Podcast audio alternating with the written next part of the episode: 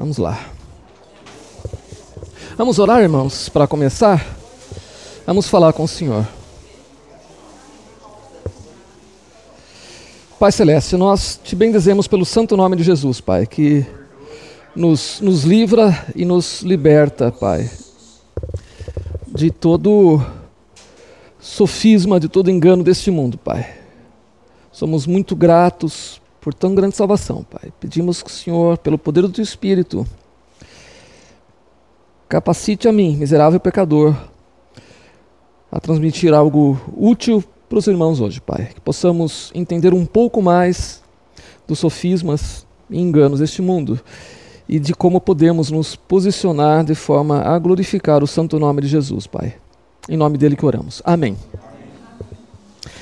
Tudo bem, então vamos lá. Uh, parar de começar de onde paramos na aula anterior, né? Essa é a segunda aula de, de três sobre pós-modernismo. Semana que vem o Dani vai fazer a conclusão né, de pós-modernismo. Uh, então, não é? Se não der para concluir hoje, Dani Zanca conclui semana que vem. É importante lembrar quais mudanças de perspectiva o pós-modernismo trouxe. Né? Primeiro, é importante dividir é, a história em, em, três eras: né? a era pré-moderna, a, a, era da modernidade e agora a era da pós-modernidade.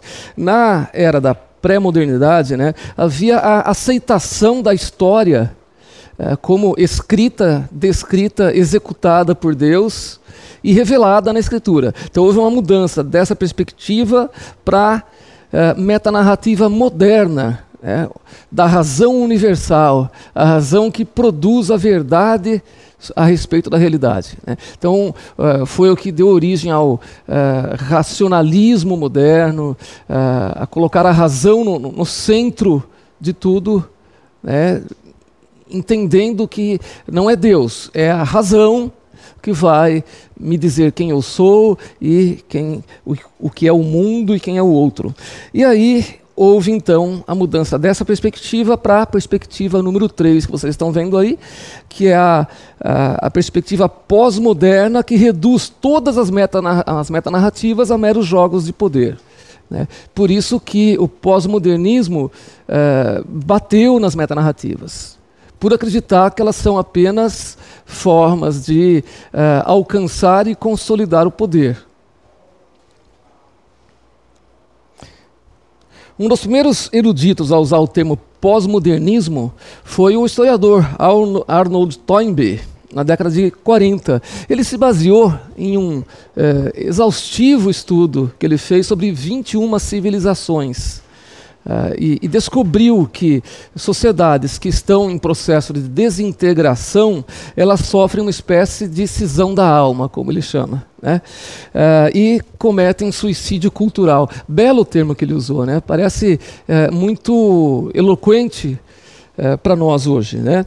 E ele descreve algumas características dessas sociedades que estão em desintegração, né? como a sensação de abandono que os, é, os cidadãos passam a ter, né? desamparo, abandono, perda de sentido, a aceitação do antinomismo, né? a oposição à lei, à hierarquia, à ordem, a tendência à anarquia né? e a promiscuidade. Uh, ele chama de promiscuidade aí não só promiscuidade sexual, mas assim o, o, o abrir mão de limites para a satisfação dos sentidos. É, é, muito mais amplo do que promiscuidade sexual. Né? Ele, ele, isso vai levar, é, vai acabar sucumbindo no, no, que ele chama de um escapismo, né? em que as pessoas buscam evitar seus problemas, fugindo para os seus próprios mundos de distração e de entretenimentos. Interessante, né? A gente acha que esse é um sintoma da nossa época, exclusivo dela, mas ele observou isso uh, em, no, no, fracasso de 21 civilizações diferentes, né? desde a, a, a civilização chinesa, a asteca e etc. Né? Roma, Grécia, Babilônia, etc. Vamos lá. Uh, algumas antíteses interessantes para a gente entender o contraste entre modernismo e pós-modernismo. Quero lembrar ainda que o, o termo pós-modernismo ou pós-modernidade, ele não é um termo consensual. Né?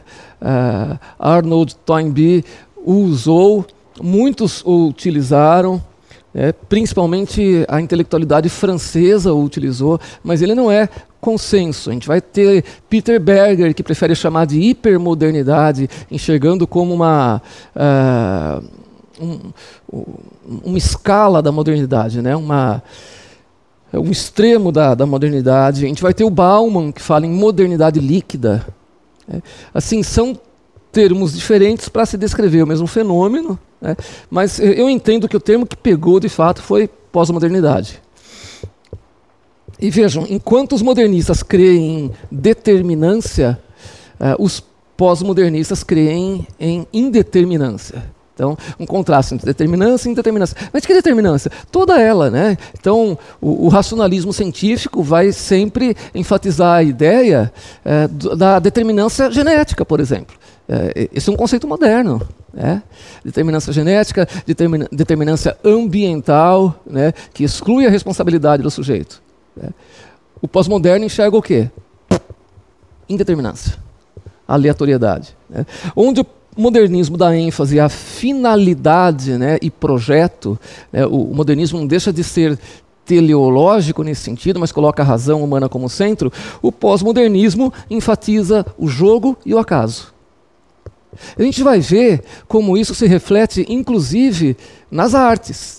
Né? o jogo e o acaso, em vez de finalidade e projeto. Isso é interessante. O modernismo estabelece uma hierarquia, enquanto o pós-modernismo cultiva a anarquia.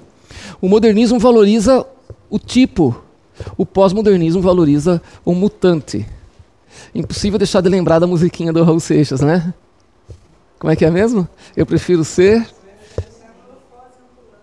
do que. Opinião formada sobre tudo é o racionalismo moderno, né, que elevou a razão humana a um status tal que o, o, os modernos acreditavam poder ter uma opinião formada sobre tudo. Né? Uh, Raul Seixas entra aí é, com a pós-modernidade na letra da música. Não, eu prefiro ser uma metamorfose ambulante. Gente, mas o que é uma metamorfose ambulante? O que é isso? O que é um mutante?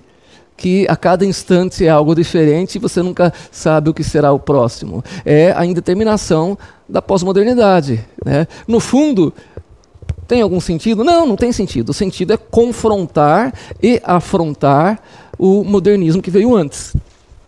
Tudo bem até aí? Entendendo tudo, né? Certinho. Beleza. Então tá.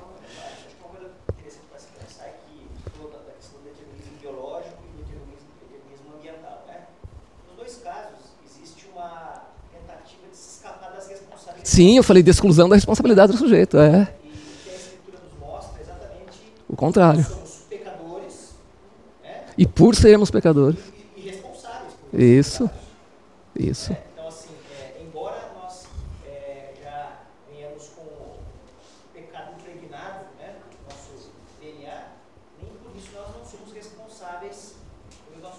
Correto. Embora, se eu entendi direito, você está dizendo que, embora o pecado não deixe de ser determinante né, nas nossas ações, é impossível escapar do determinismo do pecado, né? isso não exclui a responsabilidade. É isso.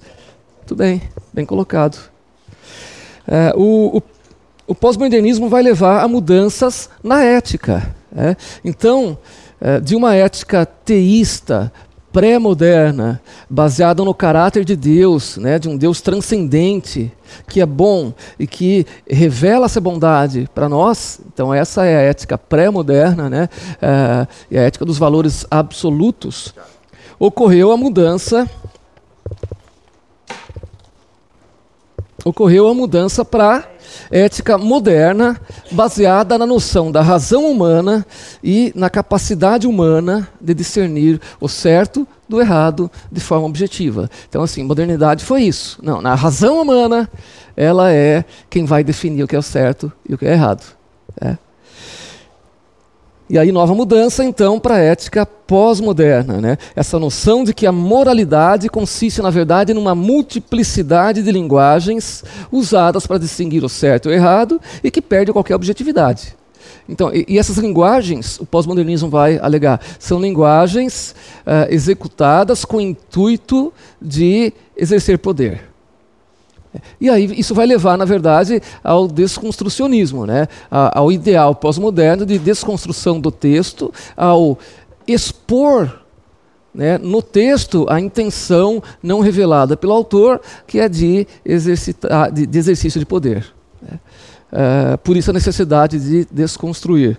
Uh, se tivermos tempo, eu vou dar um exemplo de desconstrução de texto para vocês, me lembrem disso. Na história, né, uh, a negação da fixidez do passado. Né? O passado, na verdade, ele se torna relativo. Num certo sentido, o passado nunca existiu. Por quê? Porque cada um vai interpretá-lo de uma maneira com o propósito de legitimar um discurso de poder. Então, é, é, todo historiador ele não descreve o passado, ele, é, ele concebe né, o passado. Né? É, o passado é aquilo que o historiador escolhe fazer dele. Então não há mais qualquer verdade objetiva sobre o passado. Há discursos de poder. O historiador pós-moderno, então, ele não usa a imaginação para recriar nos leitores o senso do passado. Não, ele cria o passado, a imagem do presente, de acordo com o próprio juízo. E cria o passado, a imagem do presente, com o propósito né, de destruir os discursos de poder vigentes. Na ciência, os pós-modernistas são essencialmente antirrealistas, ao contrário dos modernistas. Eles negam haver qualquer conexão possível de ser conhecida do conhecimento entre o que pensamos e dizemos né, e aquilo que realmente existe. Ou seja, uh, não há como se entender, se compreender o que realmente existe. Há um abismo entre aquilo que pensamos e dizemos sobre a realidade e a realidade em si. É, não podemos apreender a realidade. Por isso, Uh, a verdade científica, na verdade, é apenas a linguagem que usamos para obter o que queremos. Ou seja, eles vão enxergar uma, meta, uma metanarrativa de poder também no discurso científico. Assim, eles não estão totalmente errados nisso. Não estão. Muitas das críticas que eles fazem à modernidade são pertinentes. Né? Mas uh, uh, isso é interessante, a gente vai falar disso mais para o fim, né? onde eles acertaram. Né? Uh, mas onde eles erraram é importante a gente entender também. Enfim, existe a impossibilidade de acesso direto à realidade. Ou seja, o mundo não nos fala, não nos comunica nada. Né? Nós interpretamos o mundo de acordo com o que é conveniente para nós, e sempre foi assim e assim será.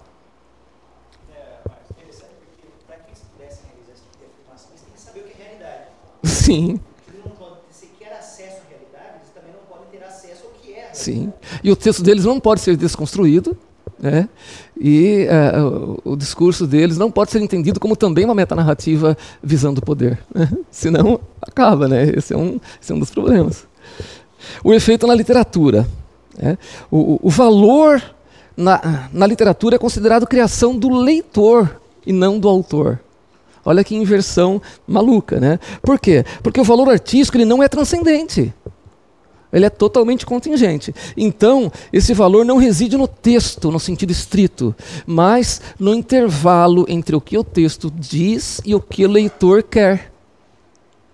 É, não precisa ter um sentido uh, inerente ao texto. Não. É. Uh, eu lembro de, de, de, uma situação em que uh, eu, eu comecei a fazer um estudo bíblico com um conhecido meu. Ele era. Ele tinha um sobrenome grego, ele era de família grega, mas ele tinha uh, nascido e crescido na Alemanha. Uh, e no Brasil ele vivia dando aulas de, de inglês. Uh, e nas conversas com ele, eu tinha grande dificuldade em entender o português dele.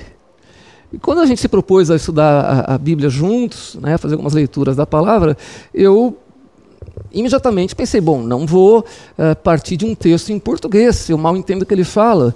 Eu peguei um texto em inglês né, para lermos juntos. Peguei a ESV né, e fomos ler João, capítulo 1.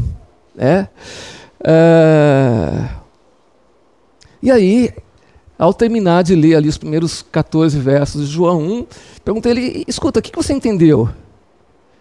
Né? E, e, ele tentando me dizer, no, no português sofrível dele, é, que ele entendeu que o texto diz que todos podemos ser luz.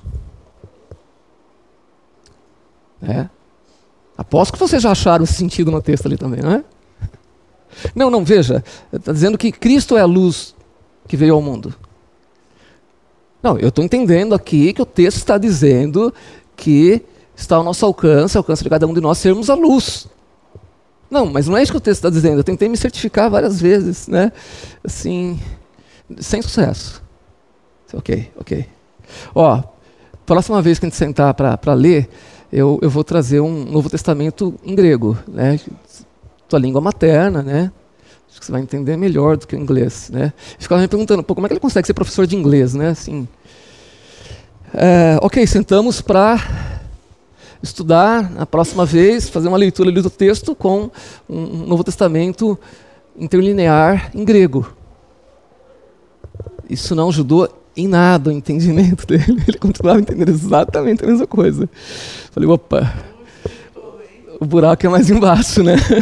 Não é linguístico o problema. Mas é, percebem como isso é fruto de uma mentalidade pós-moderna? O texto é aquilo que ele deseja que seja. É, o, o, sentido nasce da interação entre o texto e ele. Né?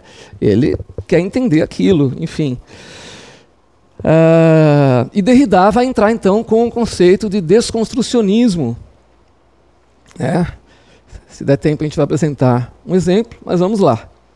Falamos de ética, ciência, literatura, agora efeito na, nas artes e na arquitetura. Então vejam, o que a gente precisa lembrar aí? A realidade é absurda e não pode ser conhecida. Se a realidade não tem sentido algum e não pode ser conhecida, há um abismo entre a realidade e aquilo que eu posso entender dela, uh, como que isso vai se refletir na, nas artes? Né? Uh, primeiro, a gente vai ver uma necessidade de afrontar as cosmovisões concorrentes. Segundo, a arte, uh, enquanto a arte modernista, ela enfatiza né, ela, ela se foca no objeto da arte como uma obra é, autocontida, completa. Né? A arte pós-moderna não, ela enfoca o, o processo, a performance da arte. O processo e a performance da arte passam a ser mais importantes do que a arte concebida. Né? Por isso, as, as performances artísticas pós-modernas, as instalações, tudo isso que vocês conhecem. Né? Em lugar da preocupação modernista pela criação, totalização e síntese, os pós-modernos vão se interessar mais na descriação, desconstrução e antítese.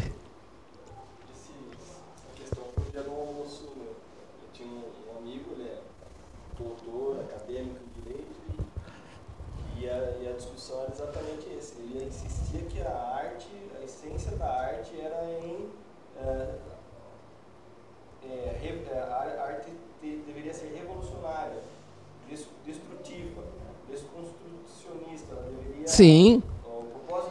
Destruir os padrões vigentes. Os, os...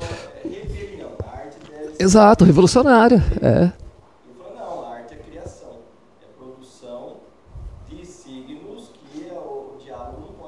Isso aí é muito moderno, cara. É, não, já, já passou.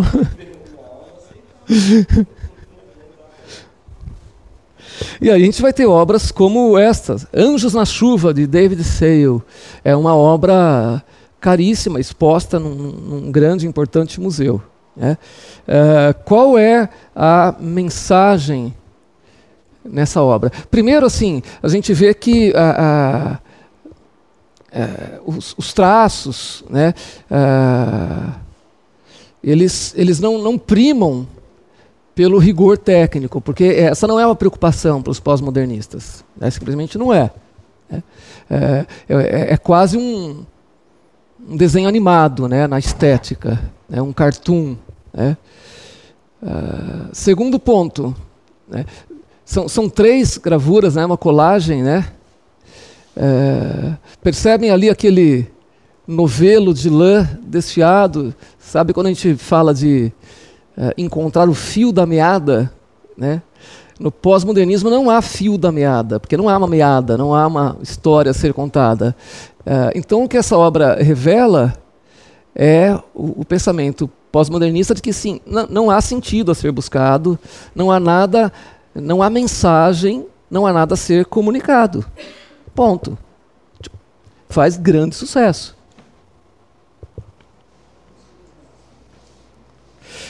Olha essa que bela.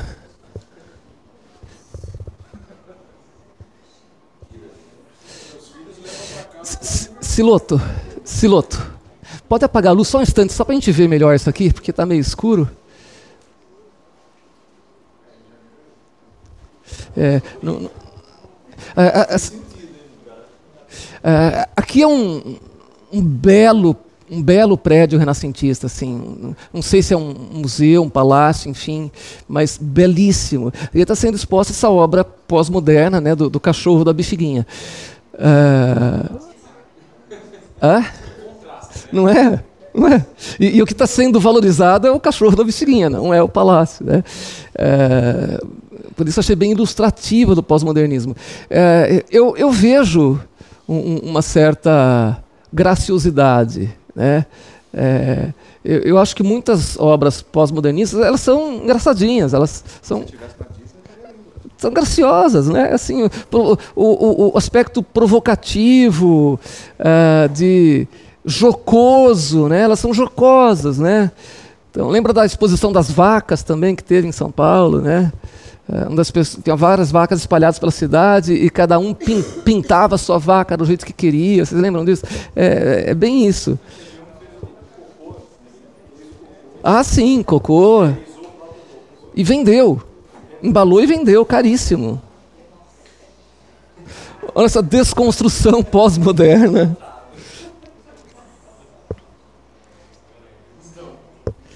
E, e já que não há mensagem ou sentido, né, vamos brincar, né? Vamos fazer várias brincadeiras com um ídolo pop, né? Um ícone pop. Ou, ou, vamos deixar as pessoas intrigadas, buscando sentido onde não tem. Uma tela negra. O, o nível de contraste não nos permite verificar, mas assim, a tela é 100% negra cor negra. É? Não, é cara, faz sucesso, as pessoas se aglomeram para ver, né? Mas, mas não se enganem, por trás dessa aparente falta de mensagem a ser comunicada, né? como o Plínio lembrou, há um ideal revolucionário. Né? A falta de mensagem é apenas aparente para tentar veicular uma outra mensagem, né? como fica bem evidente numa pintura como esta. Né? Que não vou nem tecer comentários. Não, mas algumas coisas são legais. Usa uma influência muito grande no design, em produção. Sim, acho que é uma graciosidade, né é aquilo que eu acho que você vai deixar para o final. algumas coisas eles acertam ainda.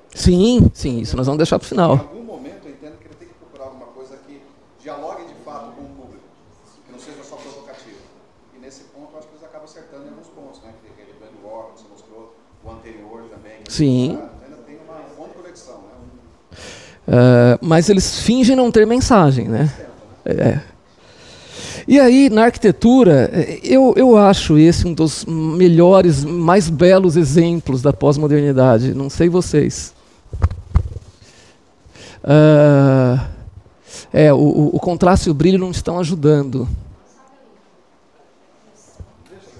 É, vamos manter apagado até terminar as telas? Aí eu acho que. Valeu. Melhorou, né? Uma, uma bela catedral né, medieval. Parece até pré-gótica. Sim, já existia. Sim, ela, ela é, é, Pelo estilo, eu diria que não sei se é pré-gótico ou ali já, já é uma fusão do gótico com o neoclássico, não sei. É, né? Neoclássico, né? Ah? É neoclássico. Não, eu pensei em pré-gótico, mas não, né? É, é, é neoclássico mesmo. Uh, e, e ali uma, uma bela obra pós-moderna. Mas assim, o que, que, o que, que, que isso evoca para vocês? Hã? Ouvi? Dinheiro. Dinheiro. Vamos lá, dinheiro. O que mais? Sim, sem dúvida. Muito dinheiro. Hã? Então, isso foi a coisa que mais me impressionou, que mais chamou minha atenção. Tem uma invasão. A invasão pensada, projetada, deliberada. Como? Antagonismo. E antagonismo. Mas é um antagonismo que não respeita o espaço do outro, é um antagonismo que invade.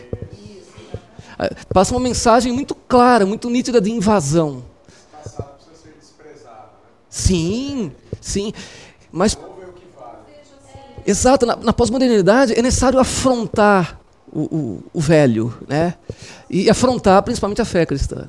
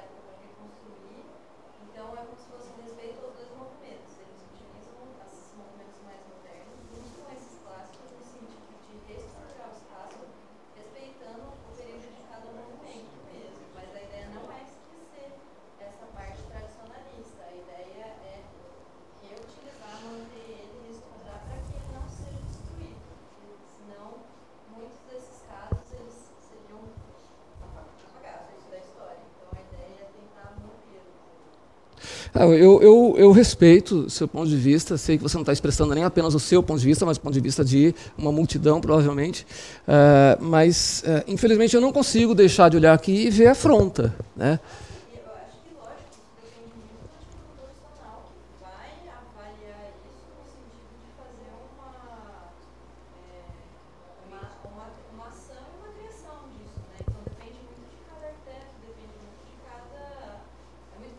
Sim, sim. Sim. Sim. E, sabe que é impressionante? Que apesar de, de uh, materiais e métodos diferentes. Né? Você falou, ah, talvez não tenhamos materiais e métodos uh, atualmente para fazer como no passado. Existe um movimento né, de uh, reviver períodos históricos arquitetônicos anteriores, e eu, eu, tenho colecionado exemplos, eu não sei se eu incluí algum aqui, exemplos de reconstruções segundo padrões arquitetônicos clássicos. Uh,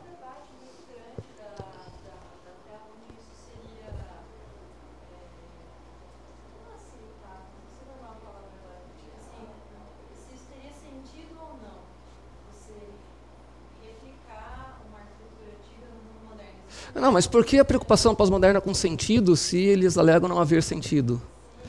Fica incoerente. É. é. Porque quando a gente ouve pós-moderno, dizendo, não, mas não teria sentido. Não, peraí, peraí, você é pós-moderno não é? Então você não pode falar em sentido. Né? Porque as coisas acabam se diluindo. É. Né? pós-modernismo clássico, olha que maluquice, né? Pós-modernismo clássico. Sim, sim. ele, ele, todas essas vertentes, a gente vai vendo ao longo do tempo, ela acaba se diluindo junto com outras ideias, com outras coisas. E, e, e aquilo que é, que é. Vou usar a palavra clássica de novo.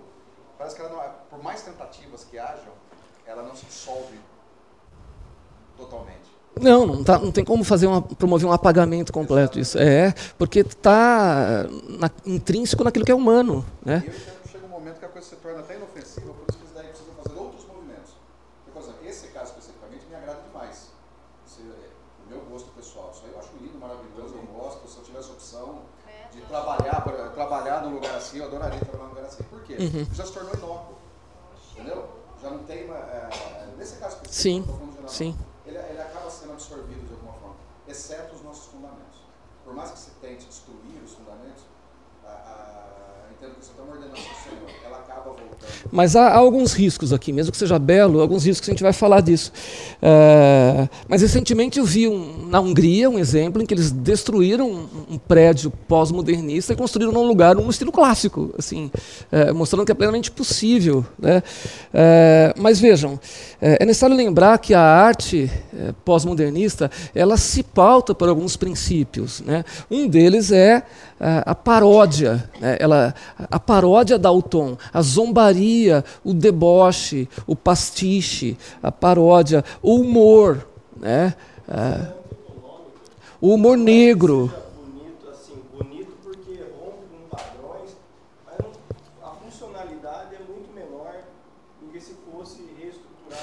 Mas quem se preocupa com funcionalidade é, é o moderno, é o modernista. É, o pós-modernista não se preocupa com funcionalidade.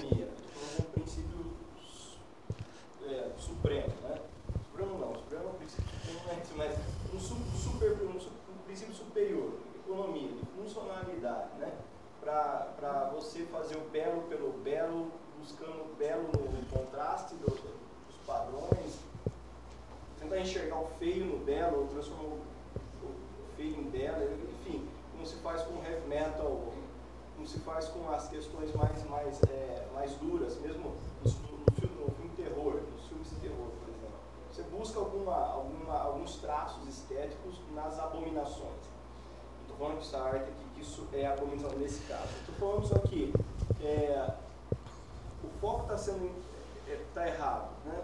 Por que, que alguém construiria algo assim? Então, é, é, essa é a pergunta. Essa é a questão. Ah. Agora, o que, por que, o que ele quis fazer? Ele quis, ele quis é, é, é, bom, aí é um grande tema, mas se você for colocar no ponta, ponta do lápis, em termos de economia e dinheiro, ninguém faria um troço desse porque você poderia fazer algo muito mais pessoal. Mas eles têm financiamentos, né? dinheiro não é um problema. Aí, é. É, se fosse comum, a gente não estaria vendo agora. Então, o objetivo do artista, entre aspas, não seria alcançado. Uma obra, ela não tem objetivo econômico. Porque senão os caras não iam desenvolver. Sim, pós-modernismo não tem nenhum objetivo econômico. Né?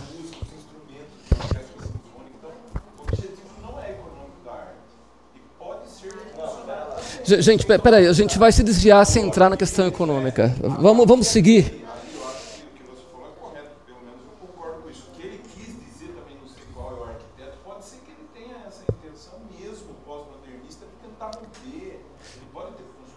A gente vai entender melhor isso daqui a pouco. Calma, tem outros exemplos. Esse foi só o primeiro. Ó, isso aqui, só para contrastar, né? com a, a, beleza de um período mais antigo. Aqui a gente consegue ver um outro exemplo de obra pós-moderna, né? É, e de novo a gente pode fazer as mesmas perguntas. Está tá ao lado do edifício clássico, né? Mas qual o propósito? É, Para que fazer algo torto?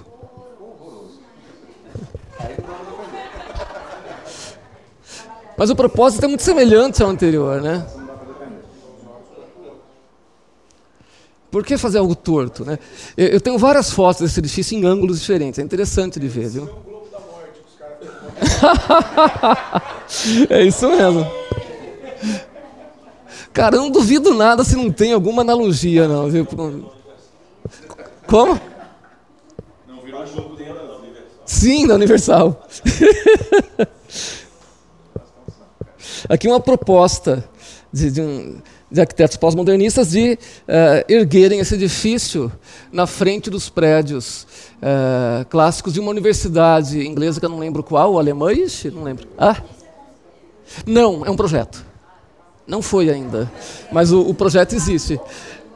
Mas vejam, a, a intenção pós-modernista ela fica escancarada, né? É, não querem que vejamos a, a, beleza do clássico. Né? A gente pode se deixar inebriar pela beleza clássica. Não. não a, gente, a gente põe uma muralha na frente. Né? Sim, desconstrução, invasão, afronta. Né? Sim. Sim. Com, sim, existem exemplos que dialogam, né? com certeza, que interagem e dialogam.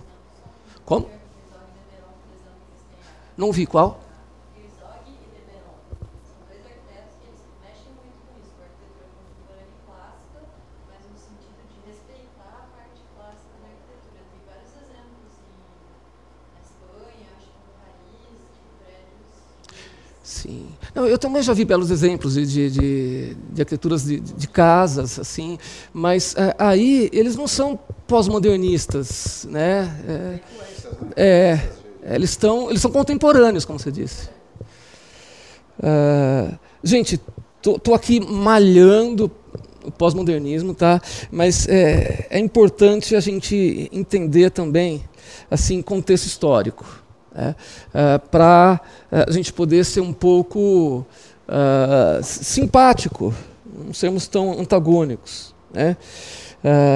surge no contexto histórico da, do, do pós-guerra mundial, né, das, do, pós duas guerras mundiais, o humanismo havia fracassado, o humanismo havia o humanismo, no seu apogeu, havia criado regimes totalmente totalitários, é, é, fascistas e comunistas, responsáveis pela maior destruição já operada na história da humanidade, pelo maior número de cadáveres. Então, assim, o, que dizer dos humanistas após o fim da Segunda Guerra Mundial? O que dizer? Né? Tinham perdido qualquer esperança no humanismo, era o desespero, o senso de fracasso né? e o medo o medo das metanarrativas totalizantes, como as do comunismo e do fascismo. É. A desilusão com o eu racional e autônomo da modernidade. É. Então vamos nos colocar por um instante na, na pele de muitos desses europeus que tinham sofrido de forma inimaginável nas mãos dos nazistas e depois dos comunistas. Ambas essas ideologias, né, tanto o, o nazifascismo quanto o comunismo, se fundamentam em verdades totalizantes. Né? Uma verdade totalizante racial, no caso do nazismo, e econômica, no caso do comunismo. Então é de se esperar que esses caras tivessem saído dessa experiência com medo, medo de verdades, assim. Meio vacinados contra verdades. Né? A defesa da verdade, então, passou a ser vista como uma coisa incoerente, até mesmo perigosa. Né? Surgisse um sujeito ali no pós-guerra falando: não, eu descobri a verdade. Meu, as pessoas já saíam correndo tentavam matar o cara. Né? Assim, que história é essa de verdade? Isso é uma coisa perigosa. Né?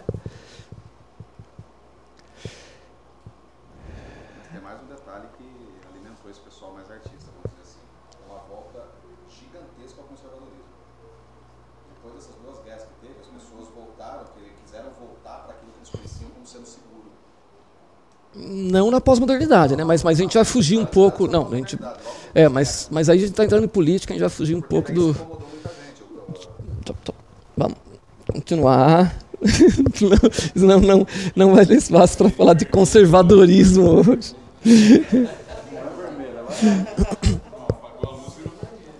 Mas, gente, como assim ter medo da verdade? É. Eu consigo compreender firmemente isso. Por quê? Porque estamos falando de pessoas que não são cristãs. Elas não conhecem a verdade de fato. Como não conhecem a verdade de fato, é, se torna natural que elas tenham medo e até aversão por verdades que já tinham matado milhões de pessoas. É, elas não têm como distinguir a verdade da mentira. Então faz sentido pensar que elas tenham simplesmente optado né, por declarar que não, não existe verdade. É, mas aí é óbvio que a gente não pode, embora a gente possa ser simpático e empáticos a, a eles nesse momento histórico, nesse contexto, uh, a gente não pode desculpá-los totalmente, porque assim, é claro que há muito de pecaminoso nisso. Então, simplesmente a gente declara que não há verdade para a gente poder viver mais tranquilo. Né? Uh, isso pode parecer uma solução para evitar os, os, crimes anteriores do humanismo, mas tem algo de pecaminoso nisso, né? Porque assim, então no fundo a gente vai viver como a gente deseja e, e sem preocupar-se com a verdade e tudo, né? É...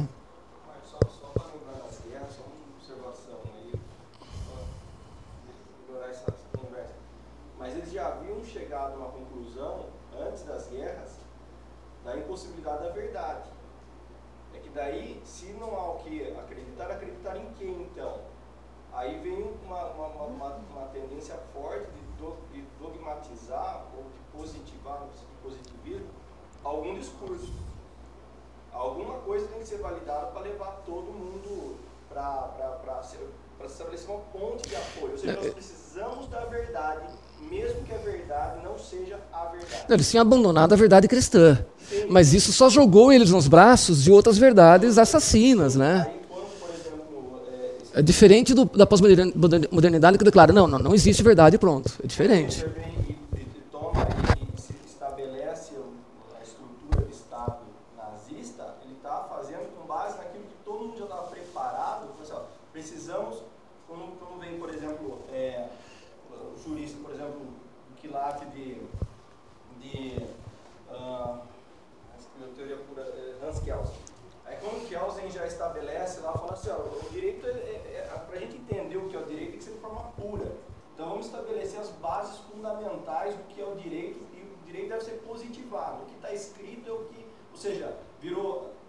Virou Deus.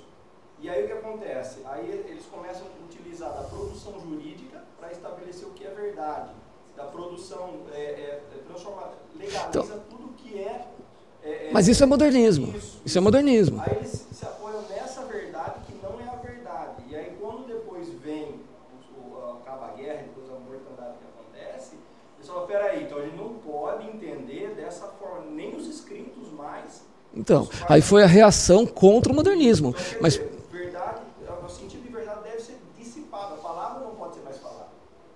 Para que isso, então, essa foi a mudança de paradigma. Essa Sim. Sim. Então antes eles já sabiam que não tinha. Aí eles estabelecem uma, verdade Mas foi era diferente a relação com a verdade, né? não era a mesma coisa. né? É, um exemplo de, de, de casa pós-moderna, assim, eu vejo uma certa beleza, eu vejo um certo encanto, mas é um encanto mais da, é, da, da- da- brincadeira, como se fossem peças de montar aí, né? É, o que não deixa de remeter a esse aspecto jocoso, satírico do pós-modernismo, né? É, que não, não, se, não leva a si mesmo a sério. Né? Ah, então tem um, acaba, às vezes, resvalando no lúdico por causa disso e fica gracioso. Né? Mas é difícil comparar com Praga, por exemplo. É Praga ou é Budapeste aqui? Ux. Esqueça. Budapeste, né? É, acho que é Budapeste, sim. É. Belo, né? Vê- a afirmação não é minha, tá? Mas a afirmação é a seguinte: arquitetos nos transformam em cidadãos em lugar nenhum. Né? Ah, eu acredito, eu, eu concordo com ressalvas com essa frase, porque ah, as maiores tendências da arquitetura hoje são tornar todas as, ah, as grandes cidades do mundo iguais, né? Todas cheias de arranha-céus, de vidros espelhados, né? de tal maneira que você anda nas ruas você não sabe onde você está, né? você não vê a, a distinção. Né? Ah, ah, esse apagamento das raízes, apagamento ah, da, de traços culturais únicos, né? Eh, parece ser um dos objetivos. Né? E, e no lugar eles tendem a oferecer isso. Se você reclamar, eles te dão isso.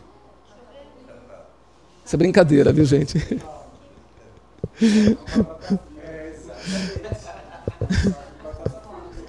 Parece, né? Parece. Isso é uma loja de departamento, mas vejam como ela, ela se inspira na- na- no pós-modernismo para criar a fachada. Né? É, parece uma ruína, parece estar em movimento, né? mas não investe na, na beleza, né? É, investe na, na própria desconstrução. Né? E essa é uma, uma bela casa pós-modernista. Ih, nas favelas tem um monte deles aí. Ultra pós-moderno.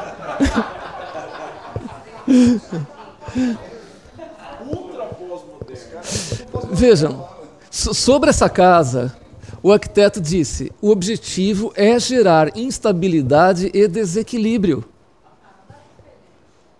Instabilidade e desequilíbrio. Há há um propósito. Mas por que gerar instabilidade e desequilíbrio? Porque eles acreditam que o mundo é assim. Esse é o mundo. Né? Se você busca eh, ter busca estabilidade equilíbrio, meu filho, você está enganado, porque isso não é o mundo. O mundo é, é, é isso aqui: instabilidade e desequilíbrio.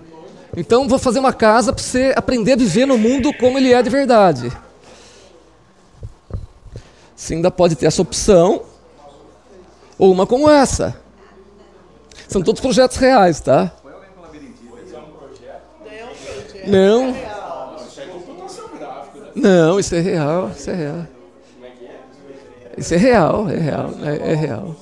Sim. Gente, que, que, difer... que diferença tem disso para o museu de Bilbao lá, do, do, do, Como é que chama? Frank Gehry, né, que fez o Museu de Bilbao. Os mesmos traços.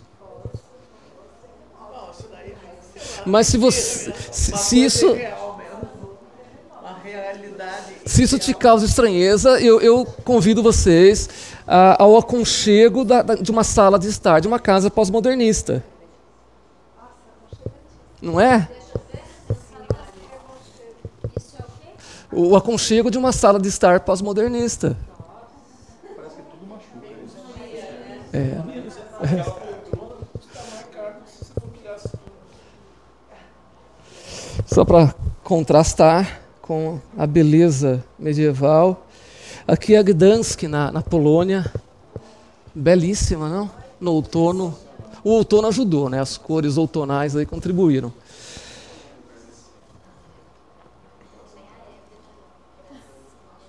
Um outro.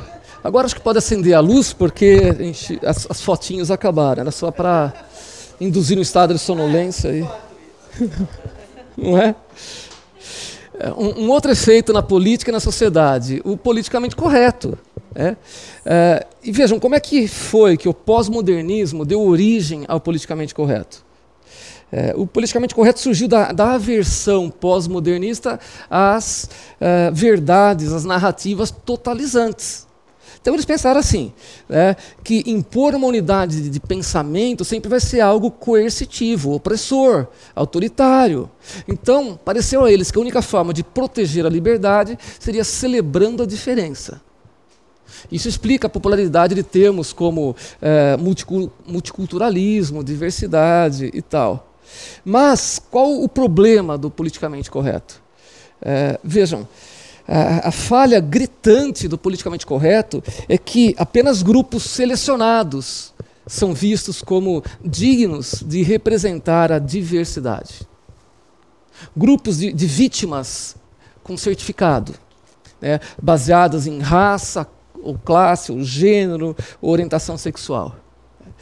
E outro problema, a análise desse, desse, desse problema é tipicamente derivada do marxismo. Né? Um grupo, de repente, se diz vitimizado e oprimido, e o caminho para a liberação é a revolta contra os opressores. Então é, é, é marxismo numa outra forma. Né? E aí vejam, então há uma mensagem, há um propósito, ao contrário do que o próprio pós-modernismo conceitua, e há uma metanarrativa. Se o pós-modernismo diz que toda metanarrativa visa é, o, alcançar, consolidar, exercitar o poder, é, o que aconteceu com o pós-modernismo? É, oriundo ali da intelectualidade, eles chegaram ao poder. E eles são a metanarrativa dominante hoje. Então, eles não estão isentos da crítica que fazem aos outros. Faz sentido isso para vocês? Por isso que está essa bagunça? Em, em grande parte. Basicamente é isso.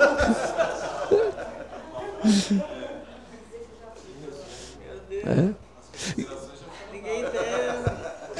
E aí algumas considerações. Primeiro, a crítica feita pelo pós-modernismo ao naturalismo otimista está né, tá muitas vezes no caminho certo. O, o naturalismo otimista da modernidade é, era um, um passo em direção ao abismo mesmo. Então é, é bom criticá-lo, né? porque depositou-se confiança exagerada na razão humana e no método científico. Então, que bom que isso foi criticado. Em segundo lugar, uh, o reconhecimento pós-moderno da associação íntima que existe entre linguagem e o poder também procede. Né? De fato, a, a, linguagem é usada é, em toda a sociedade como instrumento de poder e dominação. Inclusive, os, os pós-modernistas sabem fazer isso muito bem. É, Outra coisa que eles dizem a esse respeito que é verdadeira, que nós contamos histórias, acreditamos em doutrinas, defendemos filosofias, porque elas dão a nós ou a nossa comunidade poder sobre os outros. A, a, narrativa comunista é um belo exemplar disso, né? Por isso, a gente deve realmente suspeitar das nossas motivações para crer no que fazemos, né? para usar a linguagem que usamos, para contar as histórias que nos informam sobre a vida. Mas também podemos, da mesma forma, suspeitar das motivações alheias, inclusive das deles. Agora, se a gente for adotar a forma radical dessa suspeição, né, tomada por Foucault, nós acabaremos em uma contradição, ou pelo menos em uma anomalia. Porque se defendemos que todas as declarações linguísticas são meras lutas pelo poder, essa própria declaração também será assim e sem a probabilidade de ser mais correta do que qualquer outra. Então, se todo discurso é igualmente preconceituoso, não tem nenhum motivo para você usar um discurso em detrimento de um outro. O resultado disso é anarquia moral e intelectual total. Por isso que a própria pergunta, o pós-modernismo é verdadeiro? É, ela, essa pergunta não pode ser respondida pelo pós-modernismo sem embaraços inescapáveis. É.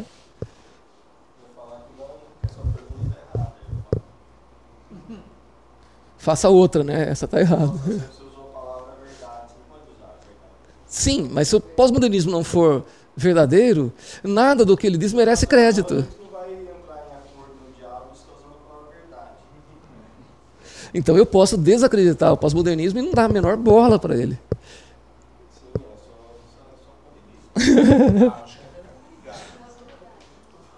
Sim, eu entendi perfeitamente. Agora as críticas. Primeiro, a rejeição de todas, as, de todas as narrativas é em si mesma uma, uma metanarrativa. Por isso é autocontraditória. O pós-modernismo simplesmente ignora a contradição e segue com o espetáculo. Né? Como o Plínio acabou de nos ensinar.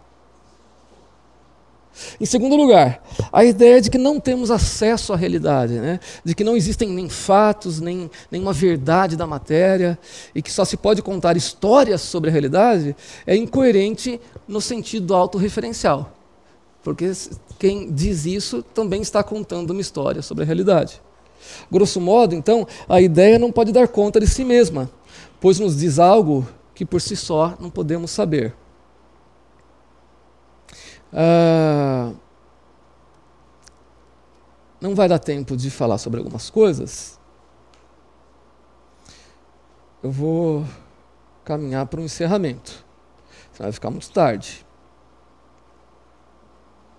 Espera aí.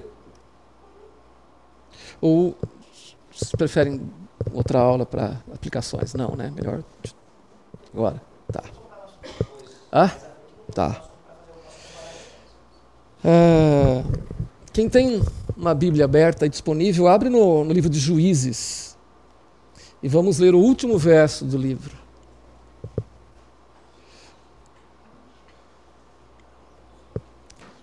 Basta que um abra e leia.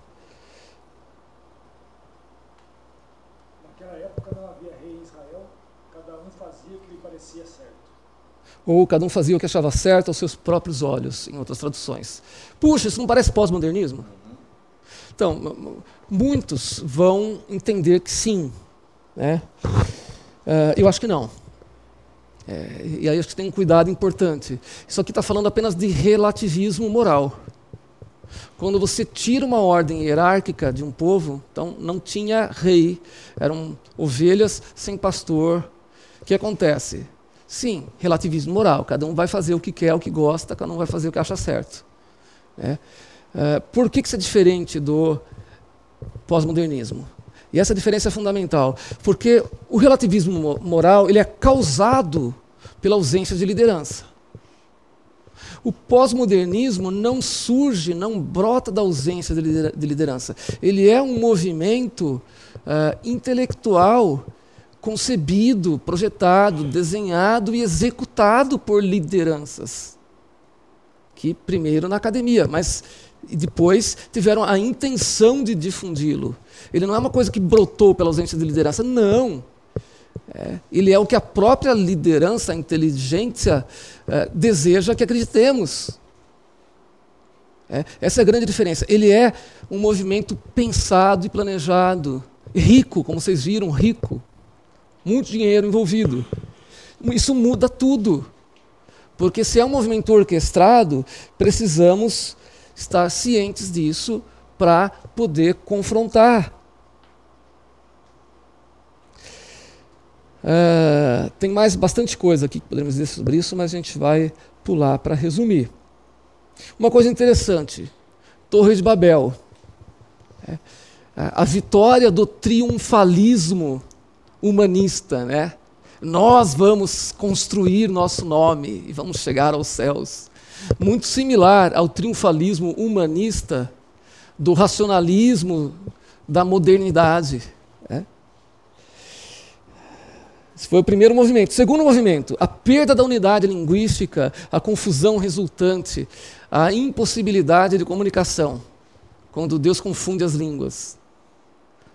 Né? Lembra a pós-modernidade, né? em que a comunicação se torna impossível, né? não há mensagem, não é possível aprender a realidade e fica assim um estado semi-anárquico. Né? É...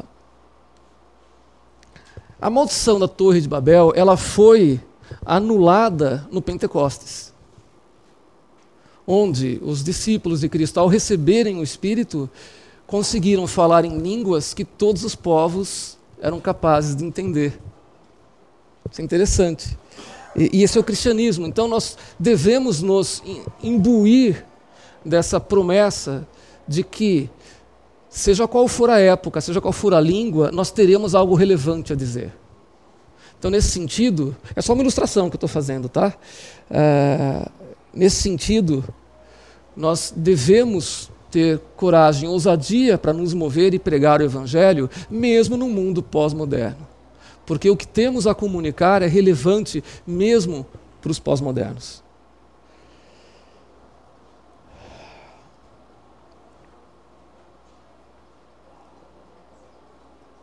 Para encerrar, é, isso eu tirei do, do, da sistemática do, do, Horton, achei muito, indicação do, do pastor Wellington, achei muito útil o Horton vai dizer o seguinte: vejam, enquanto a modernidade construiu seu império através de uma metanarrativa de progresso e autossuficiência e confiança na, na perfeição da humanidade, a tendência pós-moderna é de se perder qualquer noção de que as nossas vidas fazem parte de um enredo maior. Então, o pós-modernismo nos torna náufragos, sem rumo, né? náufragos que vieram de, um lugar, de nenhum lugar especial e que não tem nenhum destino divinamente designado. Ah, mas somos livres para escrever nossos próprios enredos a partir da combinação sem sentido de, de escolhas sem fim. Né? Esse, é essa situação que o pós-modernismo nos deixa. Então, e, e, é por isso que, assim, lembrando, o que estamos testemunhando na época atual não é propriamente a renúncia a todas as metanarrativas, mas é a vitória, a dominância de uma nova metanarrativa, que é a pós-moderna. A metanarrativa de que viemos de lugar nenhum, vamos para lugar algum, mas tentamos levar a vida enquanto, enquanto vivemos. Né? Agora, a fé cristã, não, ela é o contradrama a todas as metanarrativas desta era passageira. Ela fala de um Deus triuno que existe eternamente, antes da criação, e de nós como personagens no enredo de Deus que se desenrola. Né? Então, criados à imagem de Deus, mas caídos em pecado, nós temos nossa identidade moldada por essa história dramática da promessa até o cumprimento em Cristo Jesus. E a fé cristã, portanto, ela é antes de tudo um drama que se desenrola, onde como o pastor Wellington frisou hoje, nós não somos o protagonista, o protagonista é Cristo. Mas nós somos incluídos no drama dele. Somos tornados participantes desse drama histórico que teve um começo e terá um fim. É essa história que vai do Gênesis ao Apocalipse e que se concentra em Cristo, ela não apenas informa ricamente a nossa mente, ela não apenas cativa nosso coração e nossa imaginação, mas ela também motiva a nossa ação no mundo. Então, é essa aplicação final que eu quero fazer de como é, o grande drama do cristianismo deve servir de motivação para proclamarmos Cristo, mesmo para mentalidades pós-modernas. É isso. Né? Uh, se quiserem as figuras, eu posso postar no grupo também. Né? Fiquem à vontade para pedir. Uh, você ora por nós, Dani?